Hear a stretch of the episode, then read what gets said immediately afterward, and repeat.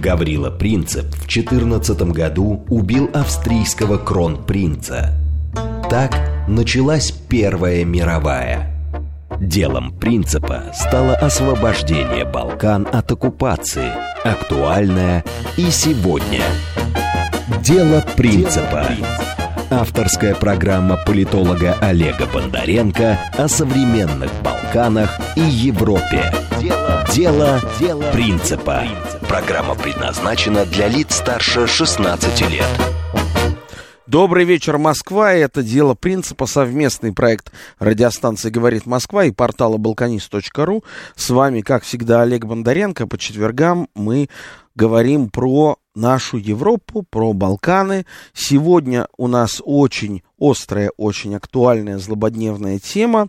Вместе с Яковом Смирновым, специалистом по Черногории, э, сотрудником Института славяноведения Российской Академии Наук, мы будем обсуждать грядущий второй тур президентских выборов в Черногории, который состоится вот буквально на днях, 2 апреля. И с очень большой долей вероятности, я уже практически сделал прогноз, что э, Мило Джуканович, последний диктатор Европы, который правил Черногорией последние 30 с лишним лет, проиграет. И вот сейчас я могу его подтвердить, что да, таки это скорее всего случится. А, что это поменяет? Что это изменит для граждан России? А, поменяет ли курс свой Черногория. Многие наши соотечественники за там, нулевые, десятые годы неоднократно успели побывать в этой прекрасной адриатической жемчужине, купить там даже некоторые успели купить недвижимость, когда она стоила сравнительно дешево, там, за, грубо говоря, 30 тысяч евро можно было квартиру а, купить а, где-нибудь в Герцкнове, которая э, потом через 5 лет уже стоила 300 тысяч евро в 10 раз выросла. И эта страна уже стала членом Североатлантического альянса, эта страна а, в Адриатике фактически а, копирует очень многие самые жесткие антироссийские практики стран Балтии. А, почему это случилось? Как настроен народ Черногории в отношении русских и России? А, и что может ли и может ли что-то поменяться – об этом мы сейчас с вами и поговорим. Яков, привет. Добрый вечер. Напоминаю, что у нас работает смс-портал для ваших сообщений по номеру плюс семь девять два пять четыре восьмерки девяносто четыре восемь. Телеграмм для сообщений говорит МСК-бот. Телефон студии прямого эфира восемь четыре девять пять семь три семь три девяносто четыре восемь. После новостей мы будем принимать ваши звонки. И если вы нас хотите не только слышать, но и видеть, а, набирайте в Ютубе а, канал «Говорит Москва», и вы нас увидите. Итак, Яков, начнем с вот, самых ближайших дней. Я делаю прогноз, осторожный прогноз, потому что уже сделал много неосторожных, что 2 апреля дело не кончится.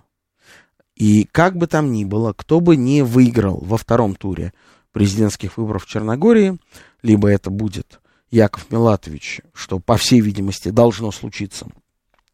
Человек, которому 35 лет, еще даже не исполнилось, исполнится 35 лет. Человек, который появился как черт из табакерки, появился буквально вот совсем-совсем недавно, буквально месяца два назад. А человек с идеальной биографии западного топ-менеджера. Просто идеальной биографии. А, обучение в Лондоне, стипендиат фонда Конрада Аденауэра, работа в немецких банках, там, а, Deutsche Bank, NLB и так далее. А, и потом, то есть старт карьеры и бизнес, и такой как бы общественный, публичный на Западе, потом приглашение в Черногорию сразу на какую позицию? Позицию функцию министра экономики, по сути, да, в экспертном правительстве Здравка Кривокапича. Он занимает ее недолго, он ей брезгует, можно сказать, да, потому что понимает, что в этой ситуации невозможно ничего предпринять, уходит, а остается белым и пушистым, сохраняет репутацию, как будто бы ни в чем не участвовал и ничем не замазан. И вот уже он второй человек в стране на протяжении последних двух недель, и совсем скоро, возможно, станет первым. Как это возможно, как это произошло? И неужели же, правда, а, так бывает, что человек, который, ну, фактически во многом создал эту страну, Черногорию, Мило Джуканович, он вот возьмет и проиграет выборы и, и согласится, уйдет в отставку. Да, Мила, конечно, наверное, э, просто так не уйдет. Возвращаясь все-таки к Милатовичу, да, начнем с него. А Милатович — это фигура, которая, конечно, появилась не просто так. А очевидно, что он удобен, э, наверное, большей части э, заинтересованных сторон, скажем так, и как в самой Черногории, так и за ее пределами. Действительно, как ты сказал, это очень образованный человек, да, и человек, получивший образование на Западе, с с достаточно серьезными, видимо, связями на Западе, и в то же время человек, который глубоко-глубоко корнями э, уходит в Черногорию. Не будем забывать, вот мы сегодня, да, с тобой уже говорили лично об этом, э, что Милатович э, птенец, можно сказать, Atlas Group. Да, Atlas Group это одна из крупнейших компаний Черногории, которая принадлежит Душка Кнежевичу, да, известному черногорскому олигарху Беглому, который сейчас сидит в Лондоне. Здесь надо сделать не такую ремарку, поправку для наших слушателей, что за 30 с лишним летнее правление Мила Джукановича, естественно, у этого человека было очень много конфликтов, в первую очередь со своим близким окружением. И некоторые из этих его прежде близких людей, они оказывались а, вдруг главными врагами, оппонентами, а, вынужденными иммигрантами, а иногда и покойниками. Да, к сожалению, истории известны такие случаи. Про Душку Книжевича, я думаю, можно будет даже чуть попозже Давай, еще отдельно да, поговорить, да. потому что действительно очень э, интересный сам по себе персонаж. Так вот, и, э, у, разумеется, у его Атлас группы есть э, свой собственный фонд, который занимается поиском, скажем так, талантов по всей Черногории. И вот как раз-таки выходцем из этого фонда является Яков Милатович, и в свое время именно на деньги этого фонда он уехал обучаться за границу. И, собственно, собственно, недавно, когда э, Милатович одержал победу, ну, там, скажем так, не, не победу, да, а именно вышел во второй тур, э, да, черногорских президентских выборов, э, об этом не забыл упомянуть э, Душка Кнежевич, и сейчас, кстати говоря, он, э, скажем так, находится тоже в, в кругу такого пристального внимания со стороны многих черногорских игроков, потому что ожидается, что, по всей видимости, будет некое триумфальное возвращение на родину, uh-huh. по всей видимости, после после ожидаемой да, победы Якова Милатовича. Опять же, к вопросу о том, откуда он э, появился и вообще как такое возможно. Э, я думаю, что с учетом того, что Черногория это страна, политические расклады, скажем так, внутри которой, за пределами которой зачастую являются предметом спекуляций, предметом всевозможных э, тайных переговоров, договоров и, э, скажем так, вот такого рода э, действий. Э, здесь сложно сказать э, и предсказать, можно ли было, условно говоря, еще год назад сказать, там, появится Милатович или нет, наверное, нельзя было бы, но в то же время здесь есть определенный, скажем так, паттерн, да, он здесь абсолютно прослеживается. Когда мы э, смотрим на политическую сцену Черногории, условно, месяц или полтора назад, и мы понимаем, что у нас есть Мила Джуканович, который, условно говоря, э, так сказать, всем немножечко надоел, да, Мила, Мила, достает убила, как говорит знаменитая черногорская кричалка. Э, есть э, Андрея Мандич, э, который, да, собственно, просербский, э, тоже президентский кандидат, у которого есть стабильно свои 20-25%, скажем так, аудитории, но который, в общем-то, тоже выходец из э, старой э, формации, да, из, из, из предыдущего, можно сказать, политического поколения, и которому молодые черногорцы, например, тоже не испытывают большого Э, доверия, да, и по большому счету э, человек... Геннадий Андреевич Зюганов. Да, да, такой, можно сказать, немножечко Зюганов, э, Зюганов в черногорском формате. И это несколько, соответственно, опять же, да, еще несколько лиц там из тоже старых черногорских партий, там из социал-демократической партии и так далее. Но, опять же, да, то есть люди принципиально друг от друга, можно сказать, уже не отличающиеся. И несколько молодых лиц. И вот эти несколько молодых лиц, кого мы видим, да, мы видим Дритана Абазовича, премьер-министр Черногории, но он баллотироваться, собственно, не стал. Мы видим Алекса Бечича, да, э, который тоже, э, скажем так... Который возглавлял парламент Черногории. Который возглавлял некоторое время парламент Черногории, да, и, в принципе, э, тоже такой многообещающий молодой политик. Я думаю, что он еще, скажем так, поучаствовав в этих выборах, набрав свои, если не ошибаюсь, что-то около 10%, может быть. Даже меньше. Даже, может быть, чуть поменьше, да. А, но, тем не менее, это еще не последнее его слово. Я уверен, что он и в дальнейшем будет как-то активно участвовать в политической жизни. Он, кстати, выходец э, из э, социалистической эм, народной, да, кажется, СНП, социалистической народной партии, а, которую в свое время основал бывший президент Черногории Булатович, то есть, и которая, кстати говоря, была после ДПС второй по мощи партии в стране. И Беч, у Бечича в этом смысле тоже, скажем так, есть такой определенный определенное политическое прошлое. Но при этом он молод, да, и тоже, э, тоже э, можно сказать, от него можно многого ожидать. Ну вот я сейчас читаю прям в этот момент, от, от, открываю, читаю новости, и сербские, и черногорские основных изданий, политика и победа. А, и вот я читаю новость, что албанская партия албанского меньшинства не поддержит ни одного, ни одного из кандидатов. Президента. Форца сегодня объявил. Да, да. А, то есть это тоже звоночек для Джукановича, конечно, потому что конечно. обычно все-таки меньшинство поддерживали. А, они, они поддерживали, но, кстати говоря, вот э, как раз мы недавно тоже с э, тобой и с коллегами об этом говорили, очень показательными был уже вот этот первый тур, потому что буквально на следующий день после первого тура э, вышла статистика по голосованию в э, районах с преобладающим проживанием национальных меньшинств. Албанцев, башняков, э, собственно, из, из Бара, из Ульценя, вот оттуда пришла статистика, и статистика была для Джукановича, можно сказать, убийственная. Явка на выборах э, в этих э, э, районах была просто минимальная. Просто uh-huh. минимальная. За исключением общины Тузи, которая является частью города Подгорицы, так, известная албанская община, да, в пределах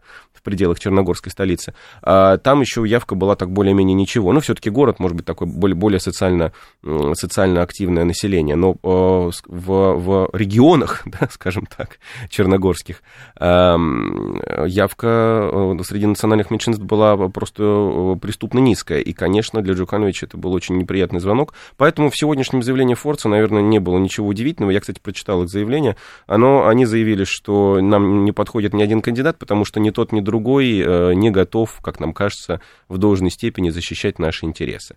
А, это тоже, кстати, такой не очень хороший, наверное, звонок, потому что это значит, что будущему президенту и, соответственно, правительству, которое появится уже после парламентских выборов, надо будет как-то налаживать отношения. А вот я сейчас так в голове прокручиваю, ведь, кажется, именно Черногория стала чуть ли не лидером в мире а, по соотношению количества некоммерческих организаций на количество населения. То есть э, на э, там, 600 тысяч населения зарегистрировано почти 60 тысяч некоммерческих организаций. То есть в среднем по одной НКОшке на 10 человек.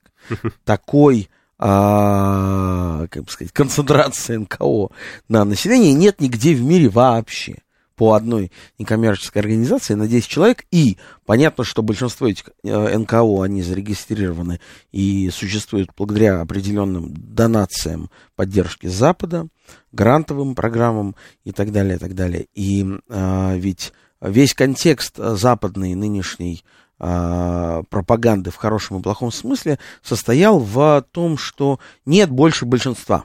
Yeah. Есть совокупность меньшинств. Вот меньшинство там сексуальное, меньшинство национальное, меньшинства, меньшинство политическое, меньшинство, я не знаю, там еще какое-то и так далее. И вот все меньшинства образуют в итоге вот это искомое большинство. А большинства как большинства не существует. И на примере Черногории как будто бы иногда даже показалось, что удалось это реализовать. Вот эту философию совокупности меньшинств. В то же самое время а, видно, что Мила Джуканович очень сильно нервничает. Да. Он говорит о том, что он победит при любой явке. Это невозможно. Ну, любой социолог скажет, что нельзя победить при любой явке. Да? Есть там э, политики, которым нужна большая явка, есть политики, которым наоборот нужна сушка явки, как в России у нас с вами, да, зачастую бывает, все заинтересованы в маленькой явке, потому что при маленькой явке побеждает партия власти. При высокой явке побеждает непонятно кто побеждает, да. А в Черногории, я так понимаю, тоже, ну, это во всех странах мира так, такая же логика. Когда Джуканович говорит, что я а, одержу победу при любой явке, это уже сигнал тревожный. Сегодня Мило Джуканович опубликовал текст на Ньюсвике американском, который называется а, «Выборы в контексте гибридных русских угроз. изборы усред гибридных русских прятня. А, среди, среди э, выборы среди гиб, э, э, русских гибридных угроз. Вот 30 марта он опубликовал этот текст, и а, он там предупредил Запад, я сейчас перевожу с сербского языка, что на выборах в это воскресенье не будет принято решение только о европейском пути Черногории. Ну, то есть он уже как бы начинает оправдываться перед Европой. А, он, я думаю, не столько начинает оправдываться, сколько он, вот как обычно, играет свою любимую карту, э, вот, эти, своей колоды, которая, кажется, э, уже очень-очень поизносилась, мягко говоря. Карта старого шулера, я бы сказал. А, скажем так, карта русской угрозы, да, которую он играл и в там, 16 году, да, во время э, известного вот этого э, якобы э, переворота, и в, в общем-то, достаточно часто в последние годы. Каждый раз, когда под ним начинал шататься стул, и достаточно сильно, как, как сейчас, он вот, пытался играть эту русскую карту. Здесь он выступил с этой русской картой в Ньюсвике. Я не думаю, что это даже какое-то оправдание, это наоборот попытка, может быть, какая-то последняя попросить у Запада помощи, потому что Запад, по большому счету, сейчас от Джукановича отвернулся. Я не думаю, что вообще э, у Милатовича была бы возможность такого успеха, если бы не э, некая э, ну, если не помощь, то как минимум попустительство, да, со стороны неких западных партнеров Черногории, которые так или иначе курируют ситуацию. Но у меня, кстати, есть сейчас своя версия, я ее изложу, как, как сейчас все происходит в Черногории. На самом деле это исключительная версия. Но вот, а, нет, сорвался звонок, вот нам звонил слушатель. Хорошо, изложу сейчас версию. А, версия следующая. А такое ощущение, что есть некие там, неназванные люди, каких-то западных посольствах, можно предполагать каких, вероятно, американском прежде всего, которые, а, как такие очень умелые, искусные кукловоды, они нажимают на нужные кнопки вот самый последний момент. И раз нажата кнопка, албанцы говорят, что мы никого не поддержим. Раз, до того нажата кнопка, и а, никому неизвестный, по большому счету, политик 34 лет от роду оказывается кандидатом в президенты, потому что председатель его партии, а, он оказался с двойным гражданством, и не просто с двойным гражданством, а еще и с регистрацией в Белграде, который публично заявил, и все. А по закону Черногории не может человек, у которого не только два паспорта, но и у которого есть э, как-то резидентство, да, именно yeah. резидентство в другой стране, претендовать быть кандидатом президента. Все, его э, формальный начальник, его председатель партии выбыл появляется Яков Милатович. А тут же, буквально за считанные недели, даже не месяцы, он становится вторым по популярности в стране политиком. Если бы сейчас кто-то проводил объективную социологию, а на Балканах исторически всегда было сложно и со статистикой, и с социологией, поэтому никто толком не знает, а, сколько кого где живет ни по политическим, ни по национальным, ни по религиозным а, взглядам. И, соответственно, он и этот человек вот сейчас вот буквально на наших глазах становится президентом. Что может предпринять хозяин Черногории, построивший эту страну фактически, а, чтобы этого предотвратить? А, ну, вот как мы знаем, буквально перед выборами Джуканович э, сыграл еще одну такую свою отчаянную карту, он распустил парламент. Тоже его, скажем так, ход из еще нулевых годов, он в нулевые годы во время политических кризисов тоже так часто делал. Здесь вот, собственно, решил сыграть похожим образом. А он, видимо, надеется на то, что ему перед парламентскими выборами удастся как-то вот вывести свою партию, удастся вывести ДПС из вот этого вот затяжного кризиса, который, а, в котором ДПС находится последние несколько лет, последние два года уж точно. И, видимо, он надеется, что благодаря ДПС, э, собственно, своей партии ему удастся э, на парламентских выборах одержать какую-то победу или или как минимум стать, скажем так, какой-то очень мощной силой в рамках этой партии, э, в рамках, в рамках парламента, в рамках своей скупщины. И, э, соответственно, там, если занять не премьерское кресло, то как минимум, да, э, сохранить какие-то, сохранить какие-то ключевые рычаги влияния на страну. Но на самом деле, объективно говоря, шансов на это немного, потому что сейчас у него все больше и больше из-под рук уводит, эм, скажем так, административный ресурс, да, в частности, силовой аппарат, силовики, которые в значительной степени все эти годы являлись опорой Джукановича, причем опорой, как, скажем так, в Э, официальном смысле этого слова, да, э, практически везде были его ставленники, там, генеральный прокурор Катнич был такой, да, замечательный персонаж. Да, Милевой Катнич, который до того был специальным прокурором, а, расследующим попытку государственного переворота в да, Черногории. Да, да. И этот человек прославился, конечно, определением, что господина Джукановича, президента Черногории, пытались убить русские шпионы, а, с использованием рогатки. Я да, цитирую да. сейчас э, официальный документ. Ну, надо сказать, что Катнич э, как, скажем так, мне известно, там, из некоторых источников никогда вообще не, не отличался э, большим умом, если так можно выразиться. По некоторым данным, опять же, да, я не берусь судить, насколько они достоверны. Катнич в 90-е годы торговал ворованными телевизорами, а в 91 году, во время осады Дубровника, да, вот, собственно, печально известных югославских войн, а, отряд э, добровольцев, в кавычках, э, под командованием Катнича грабил окрестности Дубровника, где, собственно, эти телевизоры они, видимо, оттуда и таскали. А, так что, скажем так, э, у Катнича такая репутация в самой Черногории, это то, что мне, собственно, рассказывали сами черногорцы, а, весьма и весьма сомнительная. Да, он считается таким, можно сказать, э, бандитом в прокурорских погонах. Ну, точнее, считался, потому что его с поста генерального прокурора уже, к счастью, давно сняли. И, э, собственно, возвращаясь к ситуации с силовиками, и сейчас последние как раз-таки две недели, даже, наверное, три недели, еще перед первым туром выборов начался этот процесс, идет э, очень серьезная чистка э, силового аппарата от сторонников Джукановича, вплоть до того, сначала начинали с небольших чинов, там, скажем так, там, с э, лейтенантов, со старших лейтенантов, Э, начальников небольших полицейских станций, а потом э, начальник криминальной полиции Подгорицы, причем иногда увольняли, не столько увольняли, сколько уже пошли аресты, уже, уже пошли аресты по подозрениям, э, соответственно, в связях с криминалом, да, собственно, с знаменитыми Шкальярским и Кавочским кланом, черногорскими двумя ключевыми криминальными кланами. И вот, собственно, буквально вчера, если не ошибаюсь, сняли Э, Борджанина, это начальник э, управления полиции э, да, да. Черногории, э, собственно говоря, и он, чем, собственно, он предельно недоволен. ДПС э, партия Джукановича уже заявила, что это, скажем так, поступок недостойный правового государства, и что это все было сделано в обход правовых норм, что, кстати, действительно правда.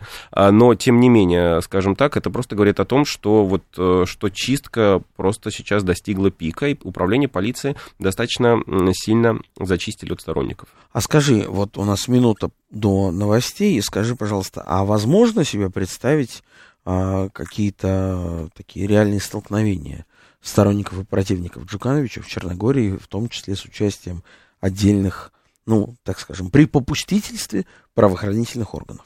Э, я думаю, вряд ли не настолько нету такого социального напряжения. Если ты помнишь, э, социальное напряжение во время э, два года назад, когда Джуканович пытался продвинуть антицерковный закон, было гораздо сильнее даже все-таки, чем сейчас. Все равно сейчас все проходит в таком относительно мирном ключе, и сколько бы Джуканович не пытался как-то накалить обстановку, у него власть практически уже уходит из рук. Все. Я не думаю, что ему удастся как-то здесь сыграть карту с какими-то, э, скажем так, выступлениями или э, беспорядками, эм, чтобы попытаться удержаться у власти или, по крайней мере, да, апеллировать к Западу и попросить помощи. Ну, а о том, что будет с Черногорией для русских, мы поговорим сразу после выпуска новостей. Оставайтесь с нами. Дело принципа.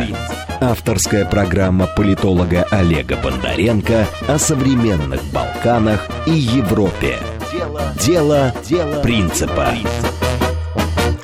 Добрый вечер. Продолжаем наш эфир. Совместный проект радиостанции «Говорит Москва» и портала «Балканист.ру». Сегодня мы обсуждаем второй тур президентских выборов в Черногории, который вот-вот состоится. И вероятный, очень сильно вероятный проигрыш действующего президента Черногории, последнего диктатора Европы, как его еще называют, Мила Джуканович. У нас в гостях Яков Смирнов, сотрудник Института славяноведения РАН, специалист по Черногории, и нам дозванивается Марина Николаевна. Давайте примем ее звонок. Марина Николаевна, э, Добрый вечер, Олег, и добрый вечер, гость э, передачи.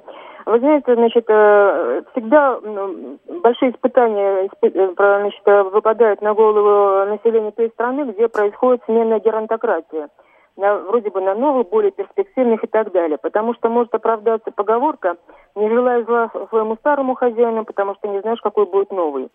Вот. Но это, так сказать, просто реплика. А вопрос практически вот какой. Э, я знаю москвичей, которые приобрели недвижимость в Черногории задолго до всяких там э, э, перетурбаций на Украине и так далее.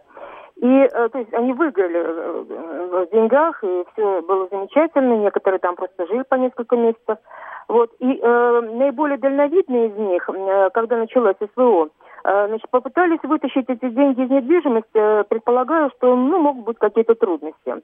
И что же интересно наблюдалось, уже тогда, еще только-только, значит, эта операция начиналась, и были прогнозы, что она быстро закончится, и наши победы и так далее. Тем не менее, значит, покупатели э, значит, э, этой недвижимости, э, которая принадлежала вот, россиянам, требовали очень большой дисконт. И когда, значит, продавцы говорят, послушайте, ну побойтесь Бога, ну нельзя делать дисконт там 60-70%, ну вы же ну, как в своем уме. Они смеялись в лицо им говорили, вы знаете, скоро мы этого, эти ваши, эту вашу недвижимость возьмем бесплатно. Вот. И э, насколько, это, ну это же на уровне слухов и разговоров. Вот насколько э, это, эта информация, она действительно имеет какое-то под собой основание. Вот такой практический вопрос вашему гостю. Спасибо. Спасибо. А, ну, на самом деле, я думаю, что это, опять же, в моменте, да, все-таки давайте вспомним, скажем так, такую вот психологическую да, ситуацию э, год назад, да, когда, э, с одной стороны, вот э, практически ежедневно, да, принимаются новые и новые пакеты санкций, э, идет действительно такой вот активный э, отъем имущества, да, у российских граждан практически по э, повсеместно, да, там в Соединенных Штатах, в Европе, да, отбирают яхты, самолеты. И я думаю, что, конечно, на этом фоне, на, на таком новостном фоне отдельные наглые, скажем так, э, эм, представители вот этой сферы торговли недвижимости могли себе позволять такую наглость, да, и сказать, что, сказать, да, что, в общем, мы вас скоро и так все просто э, заберем и отнимем. А, я думаю, что это был такой вот как бы определенный момент, да, здесь, опять же, нужно, конечно, посмотреть с точки зрения законодательства, потому что по черногорскому законодательству э, там, насколько я помню, есть некие тонкости, связанные с владением недвижимостью иностранными гражданами. Если у вас, например, там не оформлен Боровак, да, или уж там тем более нет гражданства, то там есть, э, то, то там есть некоторые лазейки, которые, скажем так, позволяют а, эту недвижимость у вас, если не отобрать, то, по крайней мере, наложить там некий арест. Да, поэтому я не думаю, что, так сказать, прям уж могли бы отобрать недвижимость совсем, но, скажем так, а, ограничить к ней доступ или арестовать как-то единовременно, наверное, наверное, в моменте могли. Сейчас, я думаю, этого уже не произойдет не произойдет по следующим причинам, да, я здесь, если можно, вот как раз-таки перейду к тому вопросу, который мы озвучили перед, а, перед а, новостями, это, собственно, вопрос а, отношения с Россией. Дело в том, что Джуканович, собственно, да, уходящий как раз-таки, он в своей э, истерии вот этой антироссийской, он действительно позволял себе жесткие заявления, и уж кто-кто, а вот он-то, я думаю, мог бы начать какую-то схожую с европейской вот эту политику, программу по отъему, скажем так, российской недвижимости, да, и, там, ну, скажем так, недвижимого и движимого, движимого имущества, да, потому что там помимо домов есть и, в конце концов, еще и яхты, и автомобили, да, и там вертолеты, самолеты и так далее. Я думаю, что Джуканович, условно говоря, мог бы до этого дойти. Я не думаю, что сейчас этим будет заниматься Милатович, э, просто по следующим причинам. Во-первых, Милатович э, максимально осторожно всегда высказывает рассказывается о каких-то международных, скажем так, о международной конъюнктуре, да, и вообще о внешней политике страны. А, он ни разу ни одного плохого слова не сказал про Россию, хотя, казалось бы, сегодня Россию просто хулят все, кому не лень, да, можно сказать, и практически любые выборы в любой другой стране вы возьмите, любой кандидат будет говорить, да вот, я там сейчас, так сказать, соберу больше всех в поддержку Украины, там, да, я не знаю, или там, э, условно говоря, помогу, помогу, так сказать, победить российскую агрессию, как они это все называют. А Милатович себе ничего такого не позволял, да, в отличие, кстати, от Джукановича и от некоторых других президентских кандидатов. Более того, Милатович а, в одном своем недавнем интервью заявил, что он, например, за активно, несмотря на то, что он в свое время голосовал за а, независимость Черногории, а, да, и за выход Черногории, союзного государства Сербии и Черногории, при этом Милатович заявил, что он за тесные экономические, вообще культурные контакты с Сербией. Э, и, скажем так, Милатович по всем своим отдельным заявлениям создает впечатление человека максимально прагматичного, нацеленного на, скажем, скажем так, максимально прагматичное и э, полезное для страны экономическое взаимодействие. И в данном случае ему, он, как в этом смысле прагматичный умный человек, я думаю, что попытается с Россией все-таки связи, если не наладить, то как минимум не ухудшить. А, поэтому ожидать от Милатовича каких-то антироссийских сейчас движений, скажем так, я бы совершенно точно не стал. И вообще, я думаю, что как только э, Милатович увидит для этого возможность... Кстати говоря, э, на э, Петербургском международном экономическом форуме 2021 года черногорскую делегацию возглавлял как раз Милатович. Да. И э, вот, собственно, именно поэтому еще я думаю, что в целом, как только Милатович увидит возможность, да, хотя бы какого-то там налаживания отношений с Россией, да, на, на, на фоне, скажем так, международной конъюнктуры, э, там, может быть, когда сойдут на нет боевые действия, да, или скажем так, еще какие-то, еще, еще каким-то образом изменится обстановка, он тут же, он тут же начнет налаживать отношения с Москвой, я в этом более чем уверен, тем более, что Черногория, Москва и, э, в принципе, Россия очень нужна, не только как, скажем так, источник туристического потока, а сколько как рынок сбыта, потому что черногорские продукты достаточно были популярны, да, если мы вспомним вот мы говорили и на прошлых передачах об этом с тобой, да, а, если мы вспомним, а, скажем так, время там до до 16 до 15 года, до 14 года. Черногорские вина, да, тот же Вранац, э, Вранац Прокорде был такой, да, ну, вариант резервы, да, знаменитые э, красные черногорские вина, Кырстач, белые вина, продукты из Черногории, сыры. Это все можно было найти на, на прилавках супермаркетов, да, и не особых магазинов там с сербскими продуктами, а обычных супермаркетов э, всех наших, да, скажем так, известных сетевых. А, поэтому я думаю, что, конечно, Милатович постарается в случае своей победы с Россией отношения наладить, чего мы, конечно, не можем сказать о Джукановиче. Я тоже, у меня есть ответ на ваш вопрос, но э, прежде всего наши слушатели, поэтому принимаем следующий звонок. Сергей Алексеевич, здравствуйте, говорите. Добрый вечер. Вот э, как вы оцениваете в настоящее время влияние Лондона в балканских странах и в частности в Черногории? И вообще выборы в Черногории, они подвержены внешнему целенаправленному воздействию или нет? Спасибо. Спасибо э, за вопрос. На самом деле влияние Лондона я бы здесь оценивал в первую очередь в контексте влияния э, Соединенных Штатов, э, потому что, да, несмотря на то, что, скажем так, в прошлом, если мы посмотрим на историю Черногории, Великобритания вообще старалась сыграть какую-то свою отдельную серьезную роль в Эм, скажем так, в балканских, да, в балканской политической конъюнктуре, то э, здесь э, Лондон действует исключительно в фарватере, фарватере э, Соединенных Штатов.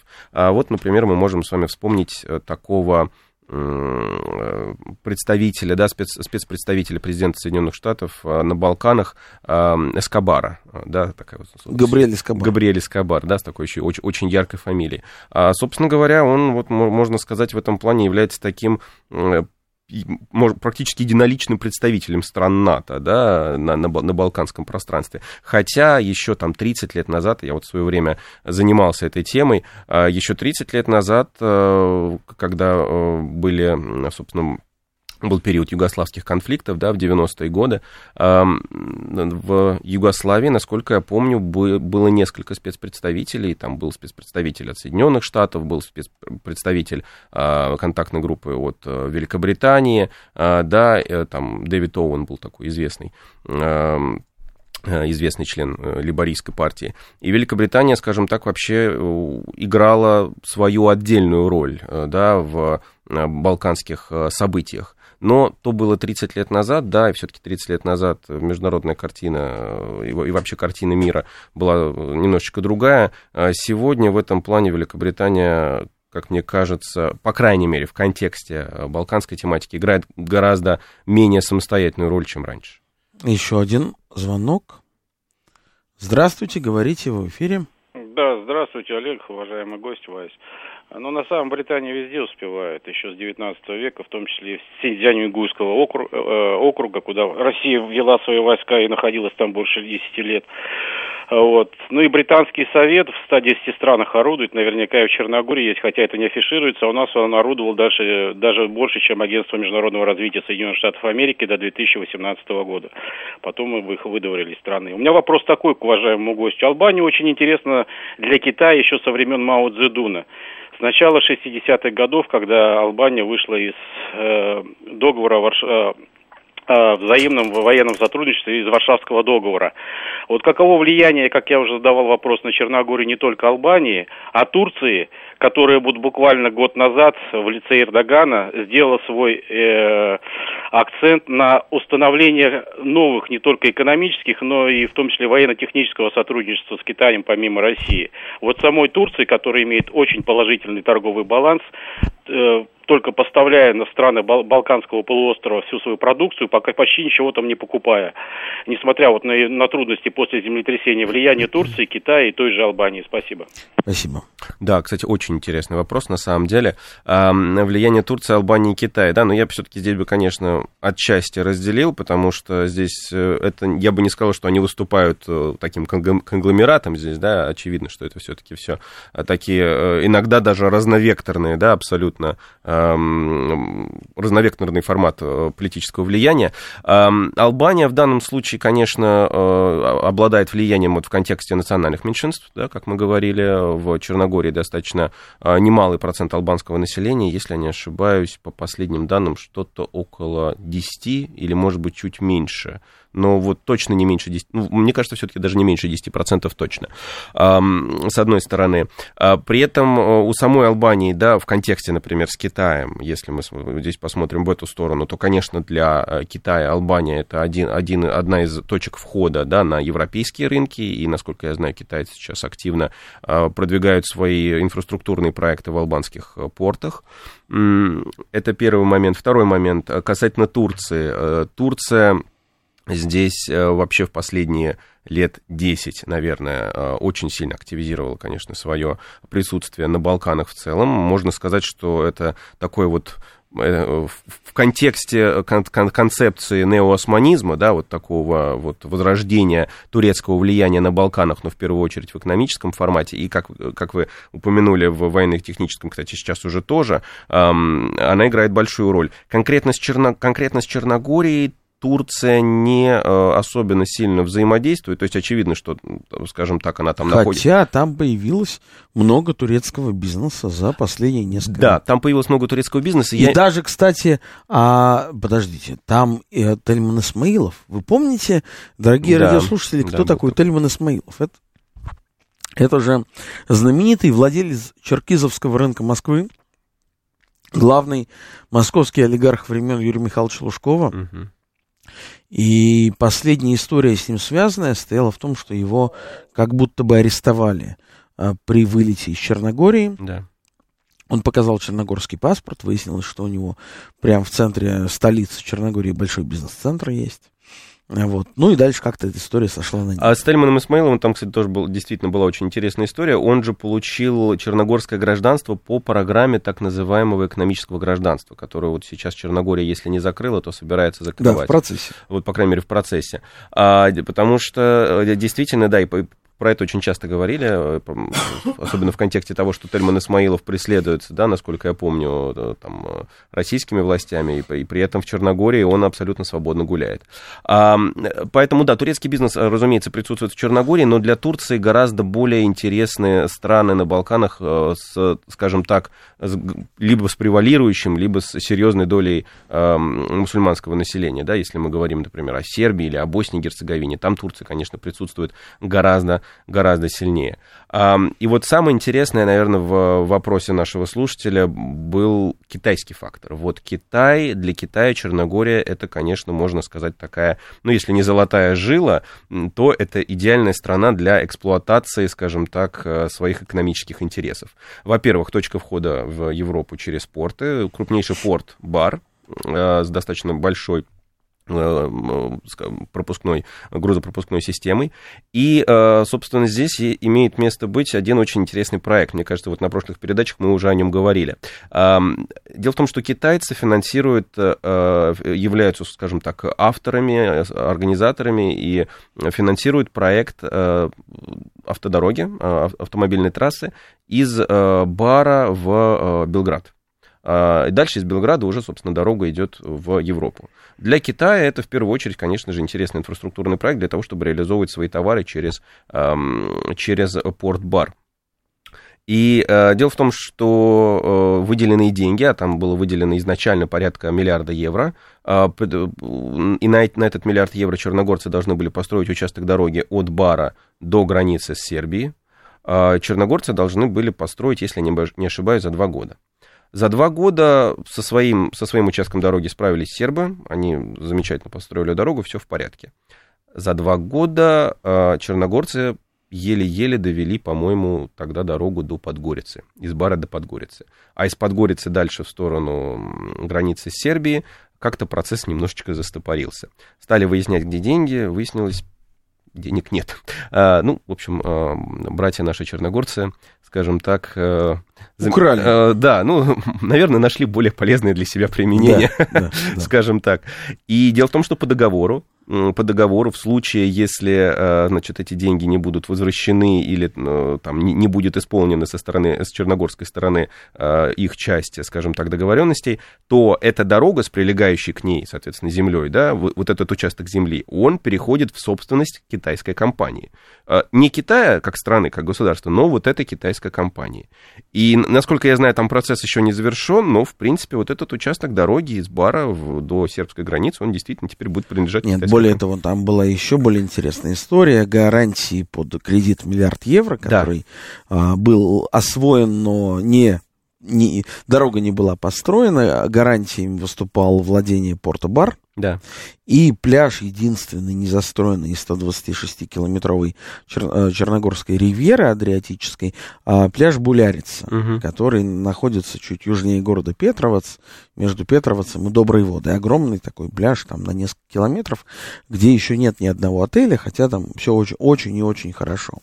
И понятно, что если вот этот кредит не будет выплачен, то и пляж Булярицы, и порт-бар, главный порт Черногория, а отойдут к Китаю. И это будет, конечно, очень серьезным вызовом, поэтому а, Черногория нашла возможность перекредитоваться у французов и швейцарцев. А, ну, потом нужно будет, конечно, все равно все это возвращать.